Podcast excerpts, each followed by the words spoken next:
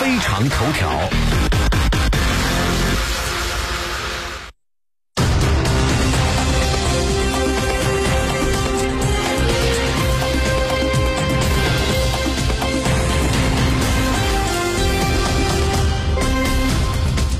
美关系恶化之际，双方针锋相对，持续升级。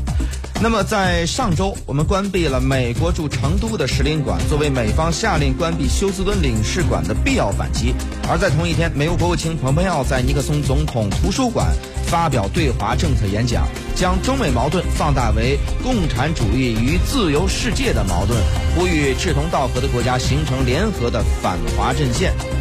而就在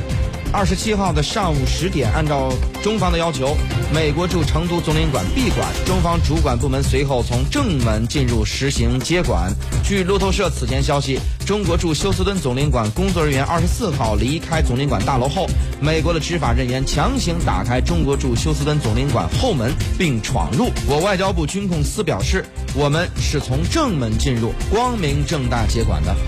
好，那么在今天的节目当中呢，将请出各路嘉宾做出深入分析。来自华盛顿现场的媒体人王佑佑，以及来自南京现场的南京大学国际关系学院院长朱峰先生。不太平的二零二零年呀，是充满了各种的潜在的风险和危机。中美关系在持续的恶化，在这一轮的攻防战当中呢，是呃，中国关闭了美国驻成都的领事馆，作为。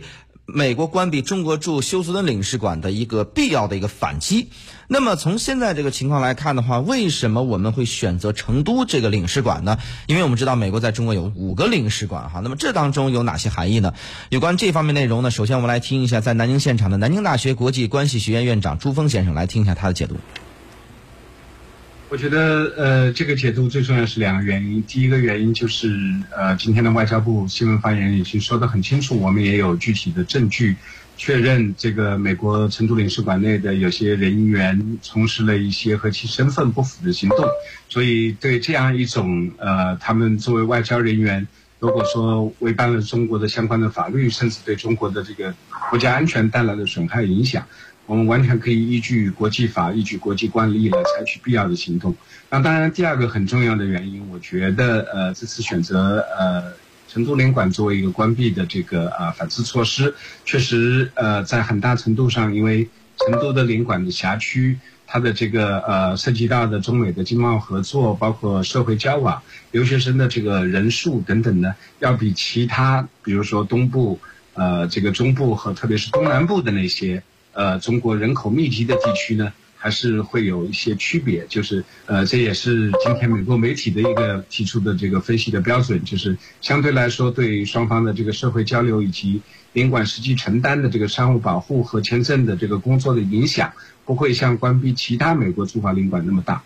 嗯，好，我们看呢，这个我们虽然关闭了美国驻成都的领事馆，但是呢，没有像美国。对待我们那样要求七十二小时的这么一个大限，我们并没有限制这么一个时间。这个当中我们释放了怎样的一个信号？那么同时呢，我们作为一个必要的对等的一个反应，我们把美国驻成都领事馆给关闭了。这个应该是在美国的预料之内。那么接下来美国还会有怎样的一些举动呢？这个有怎样的一个研判呢？呃，有关这方面，我们继续来听一下朱峰院长的分析解读。对，我觉得第一个就是。其实，美国首先这个强制性的要关通知关闭休斯顿呃中国总领馆，呃，另外给予了七十二小时的这个呃时间限制，这其实是完全违背呃维也纳外交与领事保护公约，因为相关的这个驻在国呃派遣国向驻在国的这个呃外交使团的派遣，其实不仅是一种呃我们说非常重要的国家之间相互交往。定期化、长期化的一种国际确认的设置，而且这个驻在国同样有国际的责任和义务，给予这个派遣国的这个外交使领团有必要的呃这种便利和支持。所以在这种情况下，我觉得首先美国现在这个关闭呃休斯顿中国总领馆的这个做法，我觉得不仅是违背这个刚才我提到的维也纳外交领事公约，而且确实也。进一步的使得今天美国打压中国的这种举动变得更加的呃无情无理，而且呃甚至也无法。那么对中国来讲，我觉得我们对等反制，这是我们一个基本的呃原则。但是另外一方面，就是您刚才提到的，为什么我们没有像美国一样下达七十二小时的这个闭馆令？我觉得一方面体现了中国的人道主义的考虑，因为，呃，我们说领馆是一个非常庞大的一个工作团队，还有呃生活团队，包括使领馆人员其实都有家属，所以你七三七十二小时，你让人如何去应对解决所有的这些工作？那另外一方面，现在疫情当下，其实正常的航班也受到各种影响。那中国没有提出七十二小时人性化的考虑，